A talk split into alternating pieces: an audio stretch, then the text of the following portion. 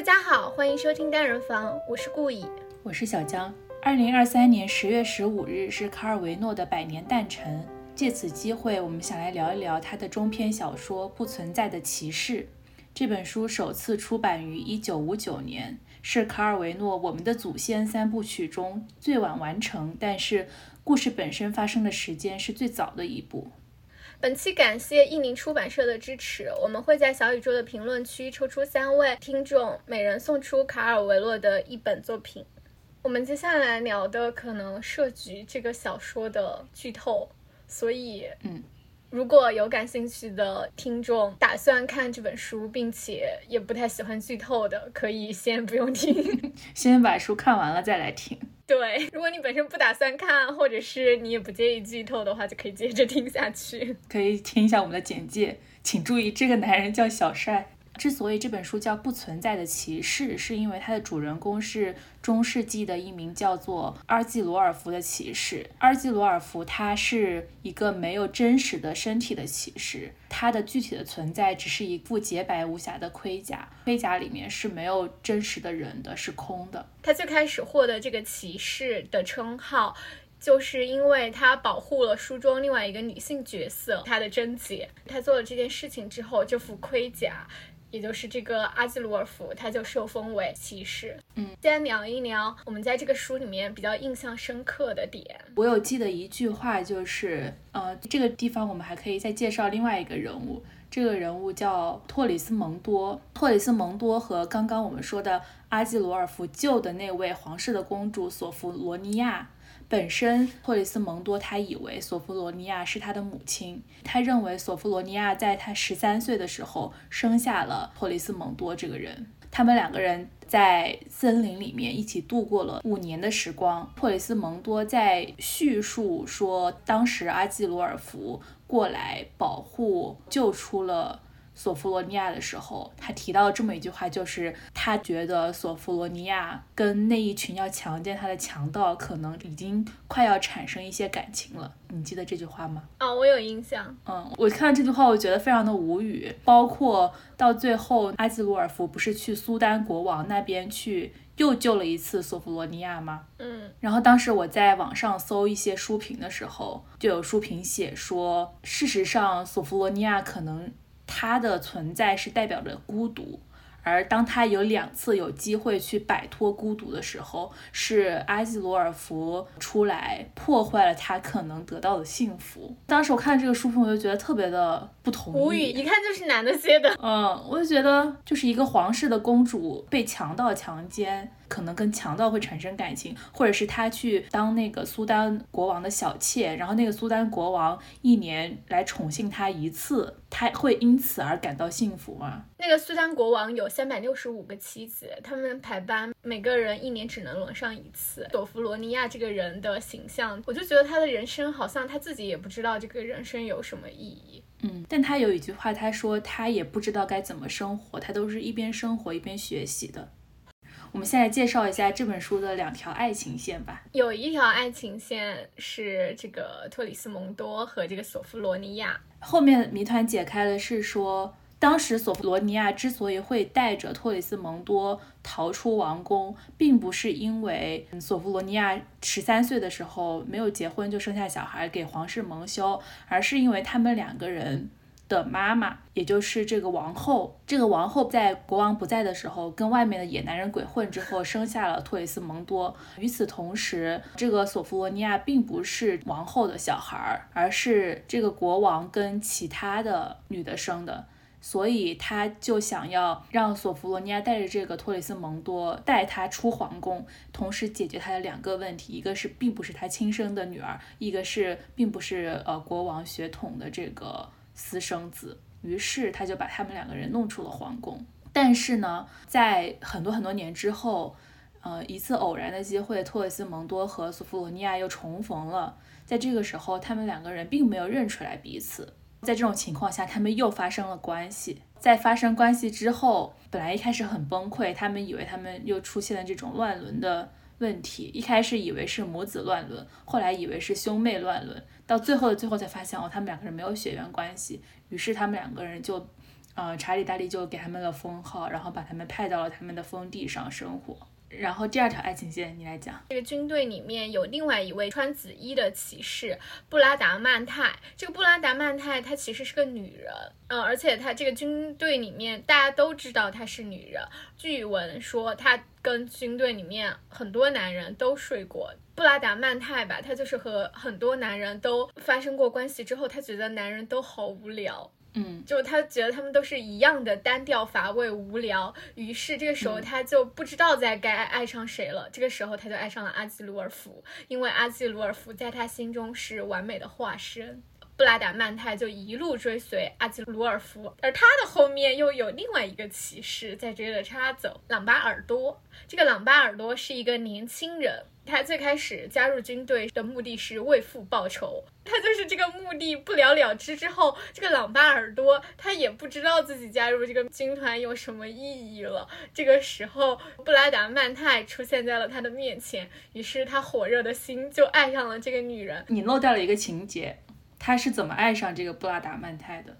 哦，这个真的好难啊！这个情节我受不了。这个布拉达曼泰先是一开始救了他，然后救了他之后，他就想要感谢这个救了他的骑士嘛，他就一路跟着这个骑士的后面走，结果就偷看到人家洗澡，嗯，就衣服脱了一半，下半身是裸的，他就一看到他的背影，心神迷醉，嗯，他对那个救命恩人的感恩就转化成了所谓的一腔爱意。你还忘记了他们最后是发生了什么没说？最后朗巴尔多不是获得了那个阿基罗尔夫的盔甲？布拉达曼泰以为朗巴尔多是阿基罗尔夫，所以他们两个人就发生了关系。然后发生关系之后，布拉达曼泰才发现说跟他发生关系的不是阿基罗尔夫，而是这个朗巴尔多。他这个里面有两段描写布拉达曼泰的话，我觉得很有意思。他一个是说，当一个女人对所有实实在在的男人都失去兴趣之后，唯一给她留下希望的，就只能是一个根本不存在的男人。像不像追星？你觉得这像不像追星？我我我刚想说，这跟我们上一期说的跟对异性恋有信仰有什么区别？还有一句话是，可是如果那。男人顺势纠缠不休，过分放肆，举止失控的话，他就立刻变脸，重新寻找更坚强的男性。然而，他能再找到谁呢？不论基督徒军还是敌军中的勇士，已经没有任何人能打动他的心。他领教过他们每一位的软弱和无聊。而且，这个军队里面，当他就是表明他对阿基罗尔夫兴趣之前，大家都会觉得他，呃，也是有一点点高高在上的吧。然后当他开始疯狂的追求阿基罗尔夫之后，别人就会开始给他开黄色玩笑，说啊，你这个你要上床的话，你怎么跟阿基罗尔夫上床呢？你需不需要一个里面的人来帮你呢？哦，对，这一段也让我印象很深刻。就是我们还可以顺着这两条爱情线来聊一聊跟爱情比较相关的性的部分。就是中间有一段，小江说是跟《西游记》里面的女儿国情节一样。就是这个阿基罗尔夫，他路过了一个城堡的时候，然后就有一个人来求助他，说：“哎呀，我们这都是一群女的，但是我们这个外面有一群狗熊，然后害得我们在里面不吃，没有办法出来，然后我们好害怕，骑士骑士，你能不能来帮帮我们？” 然后阿基鲁尔夫这个时候就说：“当然，我很愿意帮你。”然后这个时候还有人劝他呢，有一个隐士劝他说：“你可千万别进去，他们就是诓你的。”然后埃吉罗尔夫就说：“我没有办法让自己忽略掉女士对我的求助，然后他要发挥他的骑士精神，于是他就进了这座城堡。果不其然，就是如刚刚那位隐士劝那个艾兹罗尔夫的，这个狗熊就是里面城堡里面这群女的自己养的。然后呢，他们就是用这个美人计来诓城堡外面的男的，然后把这个男的搞进去了之后就榨干他们。”你看，当时那个劝阿基罗尔夫不要进去的那个隐士，就是面如枯槁，一看就是已经被里面的人给榨干了。然后阿基罗尔夫进了这个城堡之后，果然里面就有一个非常欲火焚烧的寡妇，一直在对着阿基罗尔夫抛媚眼啊，干嘛干嘛干嘛干嘛的。然后呢，阿基罗尔夫这个时候不慌不忙，他就是心里非常有谱，他觉得他能搞定这个欲火焚烧的寡妇。果不其然，他果然是搞定了。他是用什么搞定的呢？靠他的一张嘴，他就是不停的说呀，不停的说。当这个寡妇说啊，我要跟你发生点什么的时候，啊这个寡妇说且慢，然后他就开始讲，哎呀，你这个壁炉烧的不错，你用的是什么样的木材呢？让我来看看你这样的木材是什么样的。然后呢，这个呃寡妇说不行不行，我要跟你上床，我们去床上吧。他说且慢，你这个床不够完美。然后我不能允许你这样一位美丽的女士睡在这样一张不完美的床上，让我们来看看这个床上的褶皱是怎么发生的。然后他们就一层一层一层一层一层一层的把这个床掀开，看看到底是什么，就跟豌豆公主一样去找到床为什么不够平整。然后最后他还说：“哦，今天月光真美，让我带你去看看这个美丽的月光吧。”然后他们就去看了月光。所以这告诉我们一个什么道理？我悟不出来。你你这怎么悟不出来？说明话越多的男人，他阳痿的可能性就越高。他就是用不停的说话来掩盖自己阳痿这个事实。还是你会悟啊？嗯，你看他这里面就讲到说，阿兹沃尔夫又从头开始侃侃而谈，发表起关于爱情的长篇演说。性无能的男人就是要用嘴来做前戏。用嘴来做前戏的男的已经算是 用说话来做前戏，sorry。就我们可以来讲一讲这个阿基鲁尔夫，他到底是一个什么样的存在？这个书里面是这样描述他的：由于许多人无所事事，因为贫穷或无知，或者因为他们很知足，因此相当一部分的意志消散在空气里。那么也可能在某一处，这种稀薄的意志和自我意识浓缩。凝结成块，阿基鲁尔夫就这样出现了，并且开始追求功名。然后阿基鲁尔夫他之所以会成为骑士，是因为我们最开始讲的，他保护了索弗罗尼亚的贞洁。到最后，嗯，因为托里斯蒙多出现之后，说索弗罗尼亚十三岁的时候生下了他，以此证明说，当时阿基鲁尔夫救索弗罗尼亚的时候，他并不是一个处女。而只有保护了处女的贞洁的人，才可以获得骑士的身份。所以大家都全部都认为说，那阿基罗尔夫是不配成为这个骑士的。于是到最后，阿基罗尔夫消散了，然后他把他的盔甲留在了原地，他所获得的荣誉，他赖以生存的价值都已经烟消云散了。然后他的那个爵位的封号也都消失了。当这些外在的东西全部消失的时候，他的存在也消失了。嗯，他是一个非常非常遵守规则的人，非常一板一眼的人吧？我觉得规则怎么规定的，他就怎么做。然后与此同时，他还很喜欢监督别人。就当别人做的不好的时候，他还会去说你们不应该这样子做，你们不应该在这偷懒。我觉得追求规则是一种你需要从上到下的确认，追求的是公民，是上面给你的权利。嗯，另外一种，他也非常渴望。来自他人认同，希望有周围人来肯定他。同时，他还有一件对于对于数学的追求，就是他会自己在那个地上用松果摆出那种几何图形，在那里算数学题。因为阿基罗尔夫他自己书里面说的是，时常他会都感到很痛苦，他会发生眩晕，往往要竭尽全力才能使自己不致消散。从事这些专注的。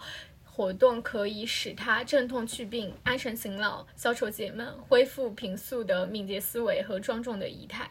呃，其实我就觉得这样阿兹洛夫这样的形象其实蛮典型的，就是在我们日常生活中其实挺常见的，就是那一群非常认同规则，而且会在规则里面做到最好，喜欢追求绝对，喜欢追求精确。而且也不喜欢别人不遵守规则，或者是别人不追求这一套价值。对，就他的世界是非黑即白的，是的。然后他不喜欢模糊不清的东西，嗯，他就觉得对就是对，不对就是不对，非常在乎他的名誉，在乎他获得的这些荣耀。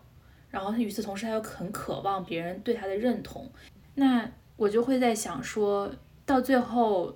卡尔维诺写这个阿基罗尔夫，把他的这些荣耀都拿走了之后，他整个人就消散了。联想到，其实我们现实生活中是有非常非常多，大家很容易会产生存在主义的危机。你不知道说，我抛去了社会地位，然后抛去了别人对你的看法之后，你是什么样的人？你想要过什么样的生活？你在乎的是什么？你存在于这个世界的意义是什么？嗯，他好像就是有一个目标在那里，但他从来没有想过这个目标对与不对。嗯，这个书里面还有一个跟阿基鲁尔夫的对照组的人物，是那个古尔杜鲁，他跟阿基鲁尔夫是完全相反的。他是有肉身的存在，就他是一个普通人，但是他的意识是很混沌的，他不知道这个社会规则下面他应该做些什么东西，就包括名字，他都有很多个，这些名字都是别人赋予他的，对于他自己来说，你叫他这些名字他不会应，而你可能叫他一些花啊草啊，他以为你在叫他自己。阿基鲁尔夫就是完全规则的化身。而独尔杜鲁是完全的摒弃掉说这一套规则的运行。阿基鲁尔夫最后那么轻易的就散消散了的主要的问题是，他是一个没有社会关系的人，他没有办法跟任何人产生联系。然后在这本书的最开始，大家都在闲聊的时候，在军营里面闲聊的时候，他也发现他自己没有办法跟任何一一群人加入对话。他不管是在面对布拉达曼泰的追求，还是跟那个寡妇之间的交往。也是能看到他是没有办法有产生任何的情感的。对于他人，如果对他人没有办法产生情感的话，自然也没有办法跟其他人产生联系。就很多人他不知道自己存在的意义是什么，是因为他们除了追求功成名就之外。不知道自己到底追求什么，而不是每个人都能追求得到功成名就的。像阿基鲁尔夫这样子，你得到的荣誉随时就可能是会烟消云散的。这些社会地位以及呃权力最高的权力给你的这些荣誉，他们随时都有可能给你拿走。在这种情况下，如果这些外在的东西全部都给你拿走了之后，你还剩下什么呢？对于阿基鲁尔夫来说，他什么都不剩下了，所以他不存在了。那对于我们这些人来说，我们除掉。假设有一天我们所获得的这些社会地位、钱财都没有了的时候，我们还剩下什么呢？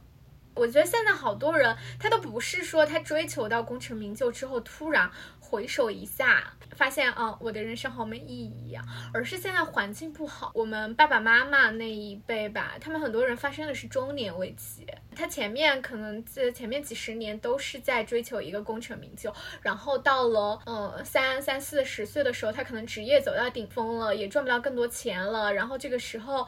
可能家庭生活发生了一些问题，就是他和人人与人的关系出现了一些问题之后，他才发现我的人生好像我不知道有什么，然后他在这个时候才发现这种发生中年危机。但是我觉得我们这一代人这个危机是不是来的更早？他不是中年危机，很多人他不是不想要追求功成名就，但是他就是更早的发现，我可能在做更多的努力。我也没有办法获得这个东西，那我活着的，我存在的意义是什么呢？我觉得很多人现在都已经有这个问题了。嗯，大家都在追求成功，追求金钱，追求社会地位，追求权利。而当你发现这一切的追求不到的时候，你就会觉得你自己人生没有意义。但事实上，人生的意义并不在于这些所谓的外在的这些东西。好像说我就要搞钱，然后我就想要发财，然后大家很不屑于说。我要的是真正的快乐，我要成为一个快乐的人，然后大家会觉得我有钱就快乐了，变漂亮我就快乐了，我成为一个就是社会地位很高的人我就快乐了，但实际上并不是这样的。你这样说好像又是在说我们个体不应该追求有钱啊，或者是怎么样，我们好像就应该去追求嗯善良啊，或者是怎么样的。但我觉得好像又不是这样子的，比如说消费主义吧。你就得刺激人去工作去赚钱，然后你才能够刺激他们去消费。所以不断的就是有这种广告出来刺激你，你要去这样子做。这个社会运行就需要这些螺丝钉。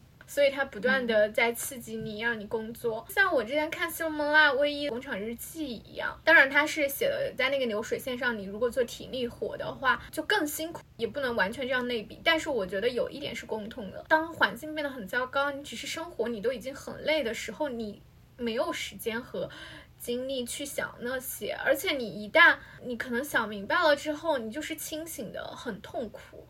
西蒙拉维伊他自己在那个工厂日记里面写的一样，就他还是一个作家。他说他去那个工厂里面上班，他都得竭尽全力，他才能够保持他自己的思想。因为如果他有自己的思想，他在干活的时候他就会出错，他就会想怀疑我为什么要做这份工作。哦，我做这份工作好痛苦，有什么意义？他每一分每一秒他只要有意识，他都感觉到痛苦，所以在那个流水线上，他只能够麻痹自己、封闭自己，这样他工作做起来是更顺滑的、更不出错的。而且他麻木了之后，他好像也没有那么痛苦了。他的自我意识的那种屏蔽，就也是一种自我保护。嗯，你想到这个阿基鲁尔福也是一样的，对不对？他能怎么办呢？他就是没有肉身啊，他无法和人。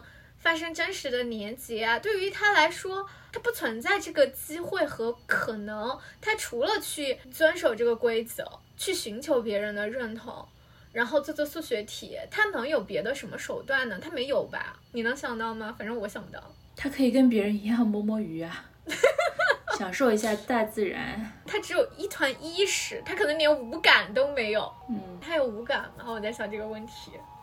没有吧？就比如说，你能够吃东西，你觉得东西很好吃，你能够嗅到花香，这些都是存在的。但是对他来说，我觉得是不可能实现的。他能做的就是只有百分之百的去遵守规则。对，然后他不能够有一丝一毫对规则的质疑，以至于他到最后他被冤枉的时候，他也没有办法质疑，他只能被别人冤枉，他不能反抗。嗯。我觉得可能是因为对规则的认同这件事情构成了它，嗯，就是你只能百分之百的认同这个规则，一旦你对这个规则产生了一丝怀疑的话，可能这个就会影响到你存在的根基，嗯，加缪就说嘛，就是人存在，人存在本身没有意义，但反抗才有意义，对。这本书里面还描写了有一个组织，这个组织呢叫做圣杯骑士团。圣杯骑士团是一个社会地位非常高、广受尊敬的这么一个团体。然后他们就用武力去逼迫库尔迪亚迪亚人给他们上供，然后把他们所有的吃的喝的全部都抢劫。然后呢，当这个托里斯蒙多来到了库尔迪亚，托里斯蒙多就带领着库尔迪亚人去用非常非常简单的像剪刀呀什么这样的工具去击退了圣杯骑士团。库尔迪亚人就反抗成功了，最后托里斯蒙多受到封地，也就是这个库尔迪亚，然后他想来统治这个库尔迪亚的时候，这个库尔迪亚人说：“我们已经反抗过一次了，我们不想要再被人统治了，然后我们现在想要的是平等和自由和民主。”就很多人他认定一件事情是对的，他就一不论发生了什么事情，不论他看到了什么样不公的现象，都没不能够动摇他。对于某一套规则、某一套价值观的认同，因为并不是说他没有被说服，而是说一旦他开始对自己信仰的这个东西有所怀疑了之后，就会影响到他的存在，因为他的存在和他这套规则存在是紧紧的绑定在一起的。嗯，你就是说，比如说，我是一个非常有集体荣誉感的人，不论是我的学校，还是我，比如说河南这个省份，还是中国这个国家。都是和我紧紧的绑定在一起的。那我认同他的这一套运行的逻辑，我认同他的规则，我认同了他的价值观。于是我不允许任何人去质疑。为什么我不能屈服于别人的质疑呢？是因为一旦我接受别人的质疑，他就动摇了我存在的根根基。因为我的存在和这一套价值系统的存在是紧紧的绑定在一起的。就是你把你自己的存在，你把自己的价值寄托在了一个非常虚无，然后非常空虚的、没有实体的东西上。嗯，而且本身这套规则也可能是非常之荒诞的。嗯，就比如说这本书里面，它描写这本书里面的权利啊、战争啊，其实都有很荒诞的地方。嗯，就是那个朗巴尔托这个人物，就我们之前提到了，他一直在追求那位女骑士的这个男男的，叫朗巴尔多，就他。生存的意义是寄托在他要为他的爸爸报仇这件一件事情上的，怀着这样的信念来到了战场，结果所谓的战争跟他原先设想是完全不一样的。然后所谓的这个战争是非常的荒谬的，就是非常像芭比里面的战战争一样。是的，他们打仗主要是骂战为主，谁骂得狠谁就赢了。然后呢，因为两方语言不通，还需要翻译官。就他们打仗的时候也会有很多东西掉下来嘛，所以他们那些人还会去捡东西，捡东西变成了一场大的争夺战。晚上回营地就会开始交易起来，以物易物或者现钞买卖，战争就变成了这些物品在人们手中的旅行，而这些物品又在很多次的倒手中变成了破烂货。嗯，战争里面还有一个很离谱的一个工作。朗巴尔多，他跟别人说他来军队里面嗯，需要来为父报仇，然后人家就让他去登记，然后登记的那个地方那个人就跟他说，他们这边现在这是一个误杀的案件，多余了两起替叔父复仇的事件，然后每一件就是可以抵半件为父报仇的事情，这样就是抵消了，所以这个已经算完成了，就让朗巴尔多等于说不要去为父报仇了。嗯。他还是自己打算去报仇嘛，他就上了那个战场，他就去找他那个仇人。然后他找那个仇人之前呢，就先找到了一个人。这个人的身份是什么呢？这个人的身份是一个眼镜官。脑巴尔多他要报仇的这个伊索阿雷，他是近视眼儿。战书里面规定了，他必须要保持良好的健康状况，所以他必须要戴眼镜。所以这个职位就是不停的给他送眼镜。嗯，包括书里面描写所谓的最高的权利，就是这个。查理大帝，他也是一个非常糊里糊涂的人。书的最开头就对他进行了很多次的讽刺，就是他每天都在说一些陈词滥调，然后他也什么都不在乎。其实打仗不打仗他也无所谓，打仗赢还是输他也无所谓，反正就打仗嘛。他的成名。也不太认得出来他，而是认得他的大胡子。我读这本书的时候，我读这些是可以感觉到卡尔维诺他自己对于这些东西的那种很讽刺的态度，但是我不觉得他对阿基尔鲁鲁尔福是那种很讽刺的态度。对阿基鲁尔福这一类人物，我觉得他是有那种同情啊、怜悯啊，嗯，这样子的态度的。他后记里面不是写说，他写这本书的时候，他当时会也会觉得一切都没有意义。所以他才开始写作的。那我们谈论了阿兹罗尔夫这个人，其实他的一切的存在都是基于外界他的认可嘛。但是到最后我们发现，不管是他在战场上特别的认真，特别的呃骁勇善战，但实际上战争本身是非常非常荒诞的。然后呢，其次。他的这些呃，不管是骑士的封号，还是他的爵位，还是他的功名，都是皇帝授予给他的。但是后来发现，皇帝这个人本身也是非常荒谬，包括这一套给他授予爵位的这个规则本身也是非常荒谬的。就是说，他这个规则是他如果救救的是处女，他才能受到这些封赏；如果他救的是一个非处女的话，他可能就只有只能获得一些钱财。这样一个小小的误会，就会让他所有获得的功名都都全部烟消云散。与此同时，卡尔维诺写了另外两个，嗯，可能是会真正存在的两种人，一种就是刚刚说的这个库尔迪亚人，他们通过反抗去获得他们自己的生活，获得自由，获得平等，然后获得他们嗯应有的生活。然后另外一种就是像他写的另外一本书《马可·瓦尔多》里。马可·瓦尔多，他这个人，他也是一个贫困潦倒的人，但是他从生活中获得意义的方式是，他可以把他生活中的一切都浪漫化，我觉得，然后他可以非常细微的去观察他生活中的每一件小事。但是我我觉得马可·瓦尔多也非常的反套路，嗯，他生活不完全是浪漫化的，嗯，他是一个没有包袱的人。马克尔瓦瓦尔多，他这个开篇第一篇，我当时就觉得啊，好浪漫呀，感觉怎么跟我一样？嗯，是一个天性浪漫的人。经过了一个花坛之后，突然他看到长出来的一些蘑菇，然后他就对这些蘑菇赞叹不已。然后当我们以为他又开始欣赏大自然的美景的时候，他下一个念头是这些蘑菇一定很好吃，我要把它保护好，让它们长得更大一点，然后我就可以把它摘回家吃掉。然后，当我们以为他真的要把蘑菇摘回去吃掉的时候，又发现又有其他人看到了更多更大的蘑菇。然后呢，他心里又开始不平衡，想要更大更大的蘑菇。他就带着他们全家人去采蘑菇。可是我们以为他真的要就是吃到更大的蘑菇的时候，最后发现这个是个有毒的蘑菇。然后我们就以为马克波尔都不会要被毒死了吧？结果发现，因为他们吃到的蘑菇并不多，因为所有人都在抢蘑菇。结果他们只是轻微的一生病。嗯，还有一篇是，就他们在城里嘛，就是这个马可瓦尔多，他是城里的一个小工，所以他们家就是住在城里的，不是很有钱，就很穷的那种嘛，可能也没有钱出去度假呀，去感受自然啊什么之类的，就是每天他都得去工厂里面上班，然后嗯，所以他就是总是在城市里面憧憬自然。有一篇故事里面就是。有一群奶牛啊，当时看着这个奶牛就开始憧憬了，憧憬他们在牧场，在自然之中吃草，象征着自由，象征着自然。结果这个奶牛一过去呢，他就有一个儿子失踪了，就跟着这群奶牛回了他们的牧场，他们家剩下的人就在憧憬啊，他的儿子去牧场过得有多好，长得有多健康，又在自然之中生活的多么惬意。结果过了段时间，他儿子回来了，他儿子说去牧场工作就每天都是挤奶，因为没有劳动合同，钱给的特别少。最后儿子还说的，但是你以为钱少我就会给你们吗？不会的，这个钱我要自己留着。他这一本书就是很好笑，从头到尾的都比较好笑，就比较荒诞，但是荒诞之中又觉得嗯很有道理，就不是完全百分之百的荒诞，荒诞之中又有一些真实生活的逻辑。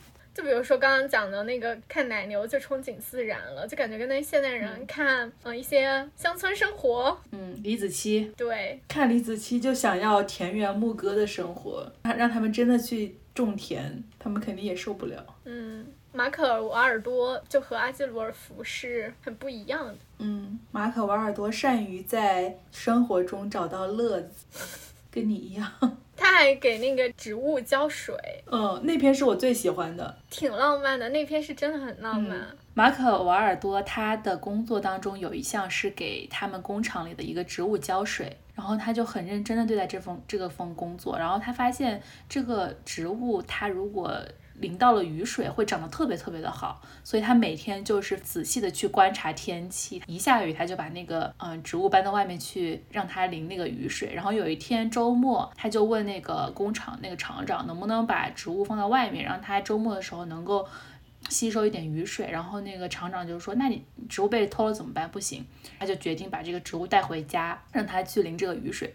然后他就很无微不至的一直带着这个植物去追那个。会下雨的那片云，然后让这个植物一直一直一直可以淋到雨水，最后这个植物就越长越高，越长越高，最后是一一棵猴面包树，然后长得特别特别高，特别特别高。然后呢，它就一直在路上骑，一直想要这个猴面包树吸收越来越多的雨水，越来越多的雨水，最后这个叶子慢慢还变黄了。到最后发现，它这个巨大的猴面包树的金黄色的叶子全部都洒落了下来，然后所有的行人都在伸手去接那个叶子或者捡那个叶子。这个时候，马可瓦尔多回头一看的时候，发现他的自行车后座后面又只剩下了一棵光秃秃的树干和最后一片黄色的树叶。我觉得这个故事很浪漫，这个是真的很浪漫。嗯，我觉得马可瓦尔多他就是那种肉身存在的代表啊，他用他的身体去感受世界的，嗯，五感很灵敏，喜欢吃的，喜欢闻。我相信马可瓦尔多他本人的工作是非常非常无趣的，对，非常乏味的，但是他会在生活中观察很多有趣的东西，并且就是想象或者是观察到一些比较浪漫的故事，包括那个猫的故事，我觉得也挺浪漫的。嗯。如果要做对照的话，马可瓦尔多他就是就是很小市民啊，他不会思考你人生要有一个什么真正的意义，他可能也不会想这些问题。但是我觉得他就是用肉身，他具体的五感去真的仔细去感受这个世界的。其实有点像那个《心灵奇旅》，你看过那个片子吗？《心灵奇旅》里面他会去感受风，感受落叶。马可瓦尔多他会听，会看，会想。我就觉得他是一个很具体、很真实的那种形象。我觉得他是一。一个真正存在的很可爱的人物，嗯，就像我昨天开始看的一本书《高敏感人士的幸福清单》，里面就提到说，高敏感人士要怎么样去提高自己的幸福感。首先，你要忘掉效率这件事，不要什么事情都要追求效率和结果，而是要利用你的高敏感去感受这个世界。因为高敏感的人能对声音更敏感，然后对气味更敏感，对你生活中发生的一切都很敏感。然后你要运用你的自己的这个敏感去感受这个世界，感受一一些很微小的事情给你带来的幸福。嗯。嗯，这就是马可瓦尔多的生存之道。还想起来，这个书里面还有一种追求意义、追求存在的方式，最近很火的热议的话题——身心灵。看书的时候就觉得那个圣杯骑士团就很像身心灵。这个圣杯骑士团就以圣杯为尊，就你要当圣杯骑士，你就是要放弃掉你的。想法，全新的放空，让圣杯来指引你，占据你的身体。嗯，这个圣杯骑士团里面的圣杯王最厉害的那一个，他不用吃，不用喝，他四肢都干瘪了，就瘦巴巴的。他就没有自我意识，但是他就是圣杯王，因为他让圣杯来占据他。嗯，所以圣杯他们可以去抢别人的东西，抢别人的吃的，然后去外面到处过着非常淫荡的生活。他们也都说这是圣杯的指示，不是他们自己的控制。其实我觉得他们就是用圣杯作为理由来过这种荒淫无度的、毫无道德廉耻的生活。嗯，那好像里面是不是有原话就说圣杯就带来丰盛？我忘了。嗯，来吧，做选择题吧。如果硬要让你选，你选择当书里的谁？查理大帝出去巡查，我都不用说话，我就只用说哒哒哒哒哒哒哒哒哒哒哒，就糊弄别人就行了。那你不觉得你的生活很无聊吗？无聊什么？我比别人可有意思多了，我想干啥就干啥。他出门的话，别人都不认识他是不是查理大帝。我只要把胡子一刮，没有人认得出来我。牛，查理大帝的双重生活。那你想当谁？不能跟我选一样。我想当那个寡妇。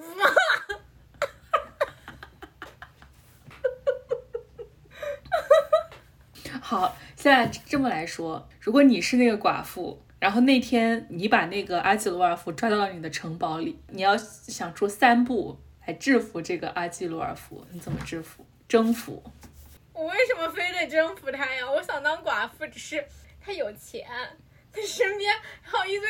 其他的女的，然后他们有八卦可聊。哦，他们真的是一刻不停的聊八卦。男的一走，然后那些女的就围上去问他体验如何。我干嘛非得就是我要征服他呢？我听别人聊八卦也行。那硬要你征服呢？这是给你的任务，你就跟《女儿国》里面的国王一样，玉帝哥哥。我记得小时候看那个唐僧去女儿国那一集，我是跟我爸妈一起看的。到最后，我就感觉唐僧已经快要动心了，就想那个音乐，女儿美不美？然后这个时候，我就感觉唐僧已经要屈服的时候，这个时候突然孙悟空出现了，然后我妈说，都怪这个孙悟空把别人的好事给坏了。但我觉得我都不会对阿基罗夫感兴趣啊。为什么呢？你为什么对他不感兴趣？一副盔甲罩着。长啥样都不知道，你不想要来一个 A I I 吗？我谢谢你了，倒也不必。你看 Chat GPT 都有共情力、同情心啊，这个阿基罗尔夫这个模型训练的不行。但是阿基罗尔夫他也有同情心啊，他这么助人为乐，打抱不平，挺身而出，路见不平一声吼，该出手时就出手。完全跑题了。从你回答出查理大帝那一刻，这个话题就已经 那你觉得我要说谁吗？不知道，但我没有想到那么好笑。你有存在主义危机吗？从来没有过。我想，你有吗？我有。你讲讲你的存在主义危机。我就觉得我是一个需要目标的人，一旦我没有目标了，我就很容易不知道自己要干嘛了。比如说我上学的时候，我有一个上学的目标；工作的时候，我觉得工作上如果我看不到。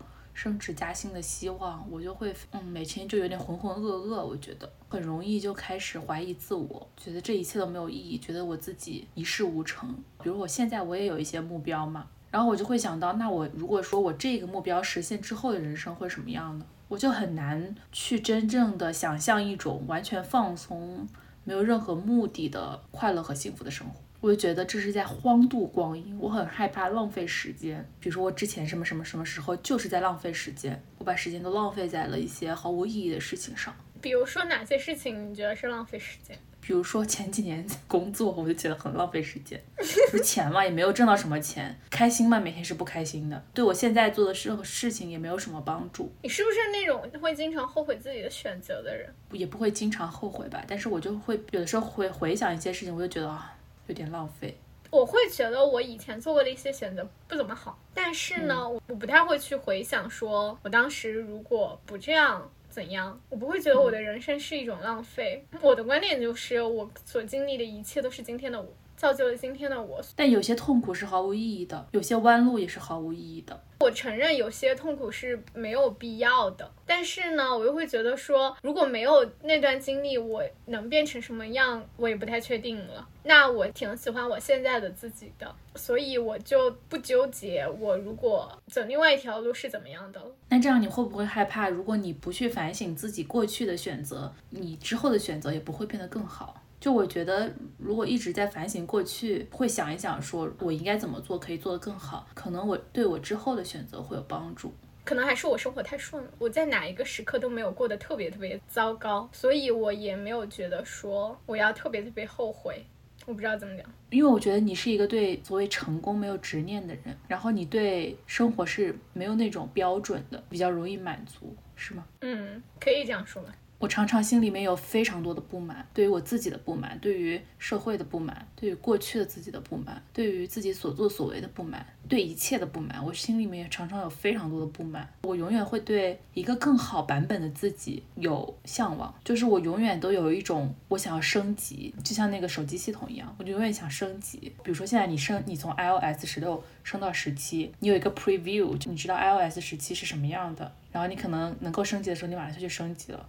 我也是，比如说我现在我的我是 V 十六，然后我对自己的 V 十七也有一个设想，我设想自己是一个什么样的人，就希望自己能够升级到那个版本。这个升级的动力有很大一部分是来源于我对自己的不满。比如说我现在我想升级的一个版本是，我觉得我现在是一个非常在乎别人看法的人，在我对自己一个更好的版本的自己的设想里面，我是一个不在乎别人看法的人。我觉得我是因为我对自己有太多太强烈的认识了，把自己太当一回事儿了，所以我对自己的这啊那这啊那有非常强烈的见解和认识。当我意识到说这件事情影响到我生活的时候，我就很想把它解决掉。你怎么定义哪一个版本是更好的呢？比如说你要是升级 iOS，你是 iOS 十六点几的正式版，那这个正正式版肯定就是已经打过很多补丁，就没有什么 bug 的一个版本了。但是如果你现在去升级一个 iOS 十七，它可能就是一个测试版，虽然它有一些新功能出来，但是可能就是它也有一些漏洞。嗯，那你怎么办呢？那一切都是以我自己为标准，就是我想要是成为什么样。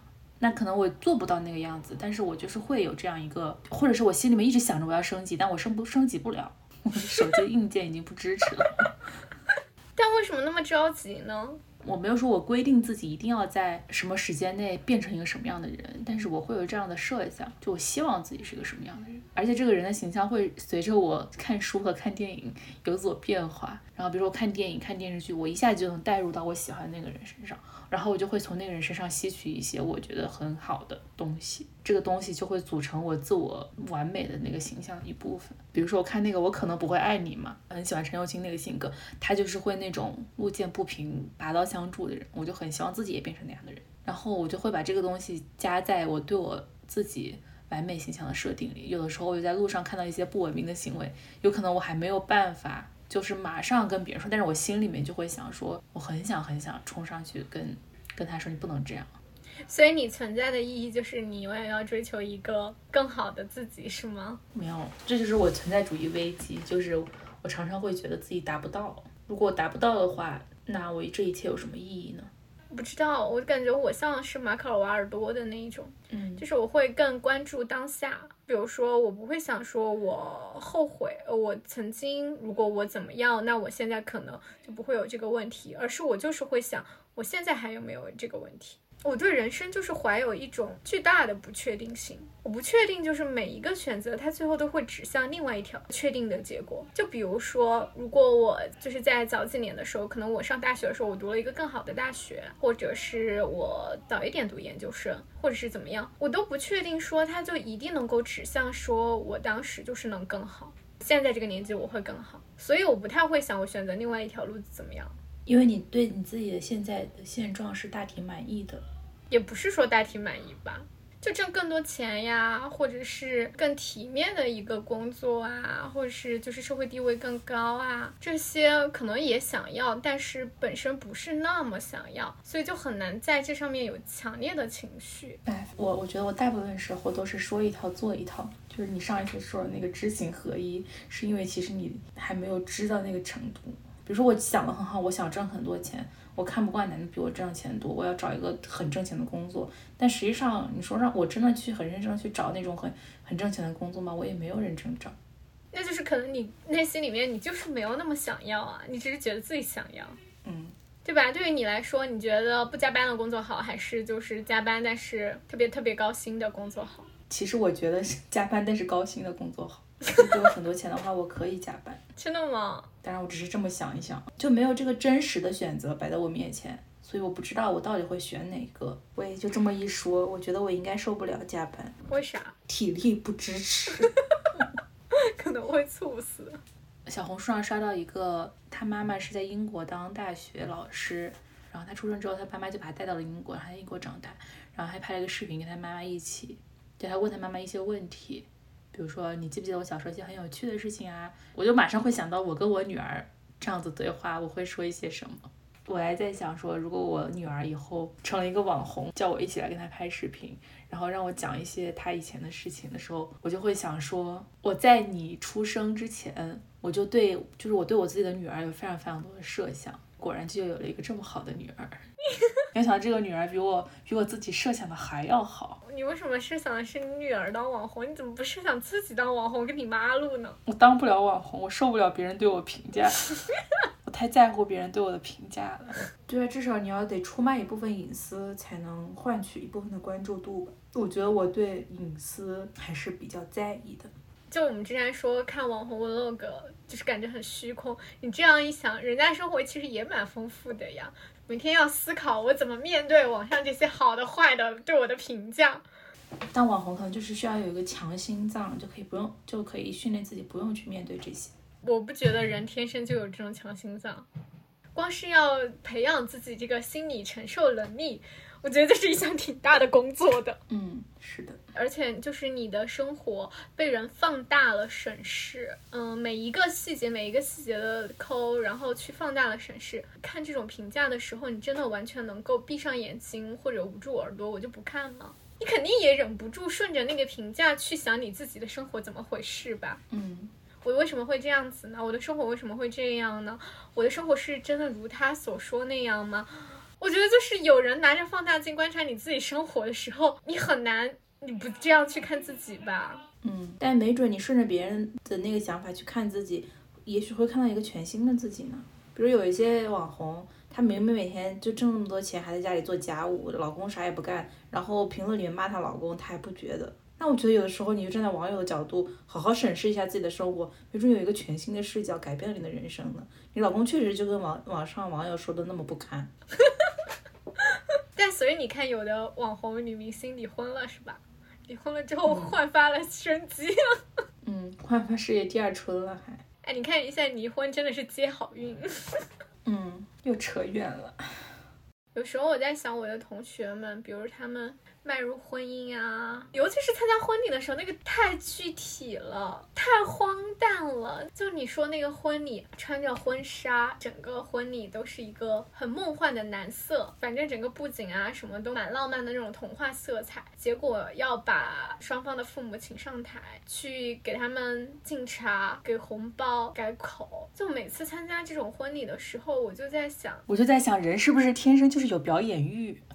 就是你只能在结婚这儿表现一下，然后让大家目光聚焦在你身上，表演一下。然后不是还有人结婚的时候唱歌啊、跳舞啊什么的，是不是就是大家有这种想上舞台上展现自己？我有舞台梦想，你能为舞台奉献出什么？奉献出生命，这真的是生命，就是婚礼，就是为了这一场表演，是奉献出了你的下半辈子。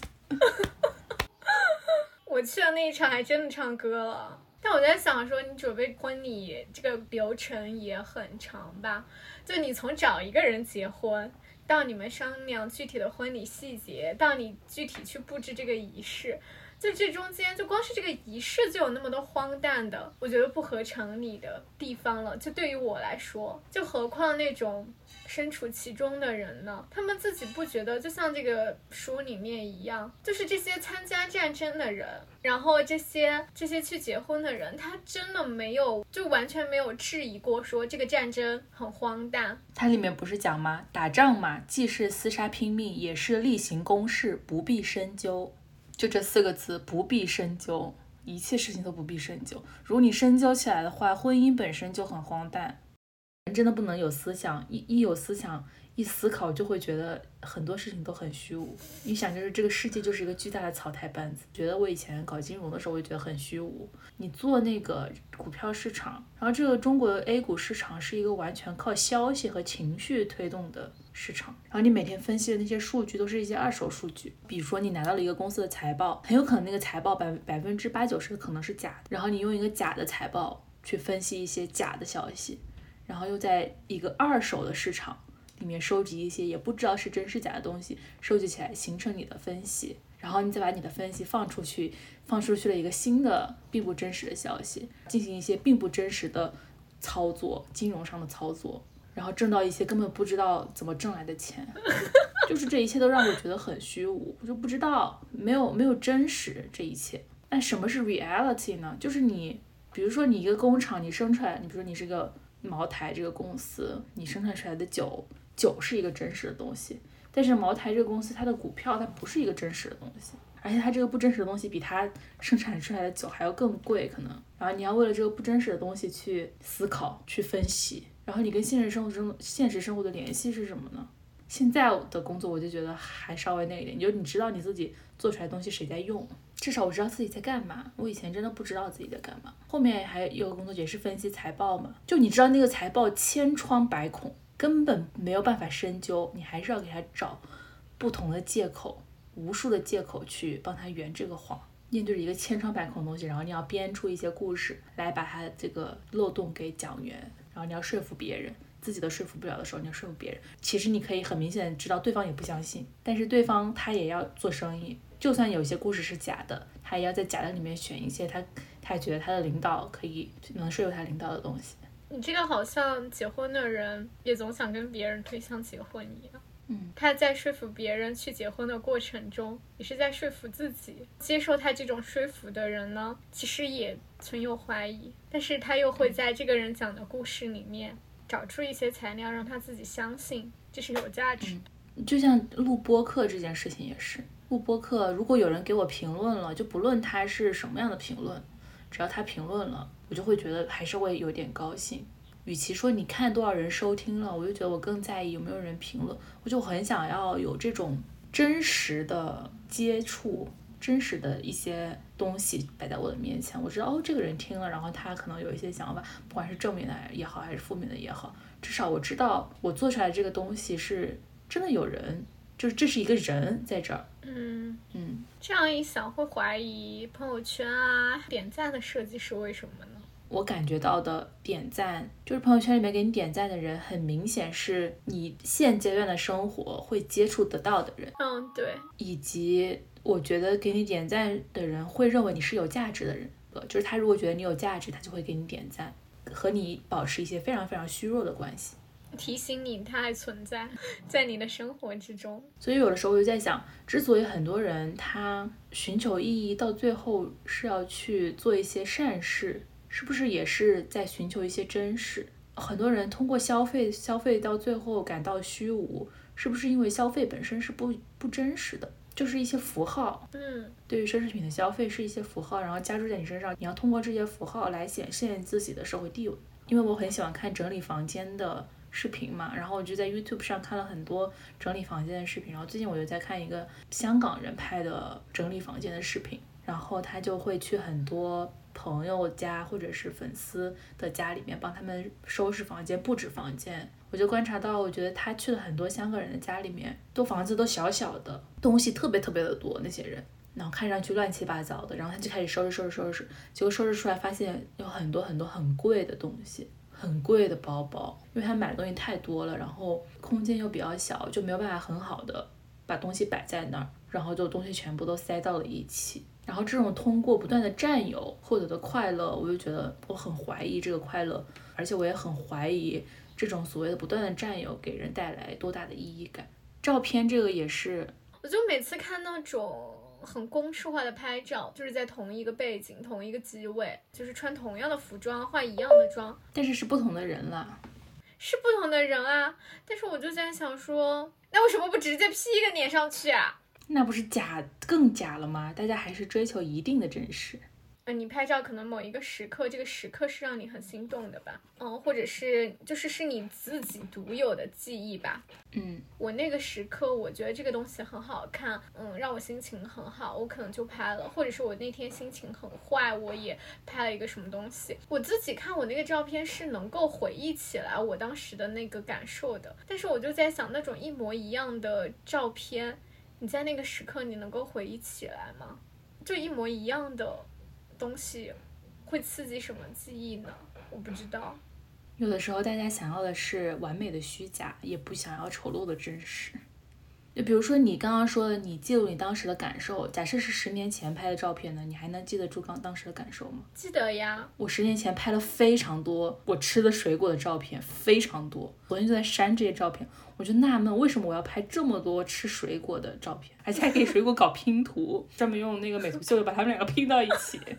我都不知道我在干嘛。可能人脑的构造不一样，每个人对不同东西的那个记忆是不一样的。就比如说，你可能是一个对文字就记忆很深刻的人，但我是一个对图像记忆很深刻的人。就比如说，小的时候，我爸妈给我拍了很多照片，我对那些照片就是发生在怎样的场景，我都是有模糊的记忆的。我对图像记忆就是还可以，大体来说，我都是有一个记忆的。有一些东西，我就觉得我得要。用一些文字来记录下来，可能它才这张照片才有意义。你看，这就是我们记忆的方式很不一样。可能你就是要写下来，但是我看到图像的时候，我的记忆会复苏。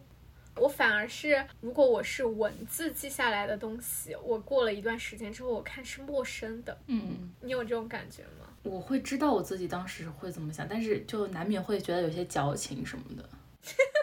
我现在就觉得。拍那个照片，只有里面有人在的时候，我还觉得有点意思。就如果也没有人，然后也没有动物，我就觉得没什么意思。你看电影爱看空景吗？不爱。我看小说都会跳过景色描写。我挺爱看空景的，有的空景真的拍的好美。就比如说那个阿巴斯特写里面，它有几个空景就很美。如果他是为了烘托人物的那个情绪什么的，我可以理解。人和人区别还是挺大的。嗯。太把人当回事儿了，小江。快乐来源于对别人对别人的认可和别人的看法。我以前从来都不在乎有多少人给我点赞的，直到就是跟同事他们一起玩儿，他们就一直在说晚上要晚上八点到九点之间才能发朋友圈。然后我说为啥？他说晚上八点到九点之间发朋友圈，给你点赞的人会才会最多。事实证明他们是对的。这是网红经营手册。嗯，然后在那个之前，我从来都不在乎有多少人给我点赞。然后搞得我后面也开始有点在乎了。有时候感觉现代人把自己活得像 AI，不知道那么多规则的时候，你可能还过得好一点，过得轻松一点，过得像一个人一点。但是你知道了太多规则之后，虽然你可能想着我不要去遵守，但是这个东西就会时不时浮现在你的脑海里，诱惑你，驱使你。是的，像我以前拍照也是不会 P 图的，后面其他人他们都在 P，然后我也跟着他们 P。我觉得 P 图 P 久了之后，你久而久之你就无法再接受那个真正的自己了。就说我 P 图，其实我也没怎么 P，我就是小个头而已。久而久之，小久了，你就很难再接受自己那么大的头在照照片里。但实际上，你说我头大头小在照片里面，其他人根本看不出来的。你说是不是？根本看不出来，谁能看得出来你一个照片里头大还是头小？我就纳了闷了。而且其实你一张照片，你觉得自己这张照片拍的好，你觉得那张照片拍的不好，你给别人看，别人看都是一样的，不会有人像你自己在乎自己那么在乎你的。像我之前跳舞也是的，就是每次跳完舞之后，老师都会录一个视频，然后发在群里面，然后每次就是很在乎自己在这个视频里面跳好不好啊，然后看起来身材好不好啊什么之类的。然后就每次我把这个视频发给我妈看，我妈根本看不出来哪里面哪个是我。但你这样一说，又可以理解很多人为什么。因为你如此关关注自己，你就觉得说大家也都如此关注你自己，所以当你发现别人没有这么关心你自己的时候，你就会失落呀。男的就是这种的极端，如此的觉得自己是世界的中心，当有一天发现不是这样的，就会恼羞成怒。是的，被你整虚无了，已经不知道人活着应该追求什么。跟我一样，进入断舍离的世界吧。人不需要通过占有获得快乐。其实我我觉得我出国之后好了一些，可能出国之后完成了一个我的小小的梦想，可能人就可以再搁浅一段时间。就之前的时候老老是焦虑，尤其是二十五岁的时候，这个叫四分之一人生焦虑，就是你到了四分之一人生四分之一的这个年纪，你实现了什么？你还有什么没有实现呢？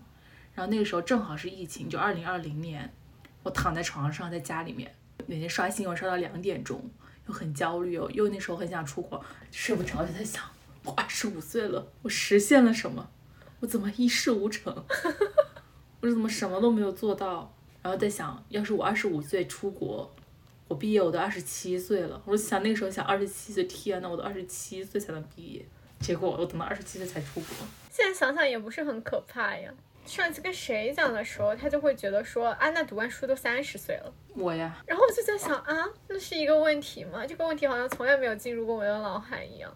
我会想这些，但是我又转念一想，只要我健康生活，我说不定比别人都活多活五岁。那我二十五，我三十岁跟别人二十五岁没什么区别，谁活得长还不一定呢。我就是会想，你现在得到的这些东西，也不确定是你永远拥有、永远想要的。你可能二十五岁已经实现了一些什么，但是可能你到了四十岁的时候又会失去。你的人生可能在四十岁的时候又要重来一遍。嗯，卡尔维罗就说：“我一直认为和平自由的生活是一种脆弱的财富，随时都可能被再次夺走。”我在想说，你虽然你现在看起来环境变得很差，然后整个社会好像都在往下走，个体的人也不免受到这样的影响。但是呢，一个人正常他要活七八十岁，不管放在历史的哪一个阶段，这个七八十岁，他的人生中必然就是有一段。时间是社会的巨变的，每一个人只要他活得够长，他都必然要经历的那个阶段。既然都是这个样子的，那我好像也没有特别必要说，我一定要追求我的人生一直是往上走的。外在的世俗的财富啊，或者是功名啊，即使我努力得到了，但是可能社会环境一变，我也不一定能够持续的持有它。那要有什么是我能够持续留存的？我的记忆，我的感受，不管我怎么样，不管我面对的环境好与坏，我还是就是像之前团团说的那一期，就是你随时都有能够抽身重新出发的能力和勇气，我觉得这是比较重要的。感谢大家收听。你可以在苹果播客、小宇宙、Spotify 或其他泛用型客户端上搜索并订阅我们。如果你喜欢我们的话，欢迎给我们五星好评，或者在爱发电上给我们打赏。如果你有想要和我们聊或者想听我们聊的话题，也欢迎你给我们的邮箱 justalongroom@gmail.com 来信。我们下期再会，拜拜。